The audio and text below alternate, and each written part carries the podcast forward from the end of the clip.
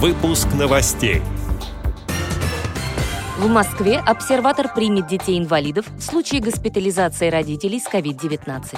В историческом музее появились новые тактильные модели. Паралимпийский комитет организовал прямые трансляции первого круга чемпионата России по следж-хоккею. Далее об этом подробнее. В студии Ярославна Буслакова. Здравствуйте.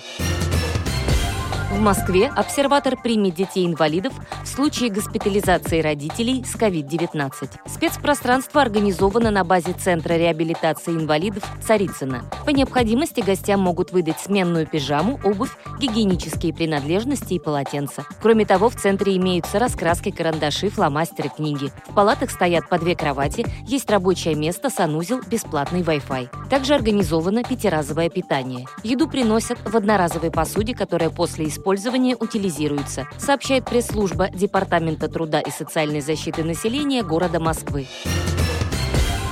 Более 30 шедевров исторического музея теперь можно потрогать руками. Это реплики уникальных археологических находок, знаковых памятников эпохи Древней Руси и Московского царства. Копии созданы профессиональными реконструкторами. При создании экспонатов учтены оригинальные материалы и инструменты. Также брали во внимание технологические и производственные особенности того времени, что позволяет максимально погрузиться в историческое событие. Как передает информационный портал «Реабилитационная индустрия России», шедевры расположены на специальных стойках со встроенным тифлоаудиогидом для незрячих посетителей. Помимо этого, описания экспонатов переведены на русский жестовый язык для гостей с нарушениями слуха.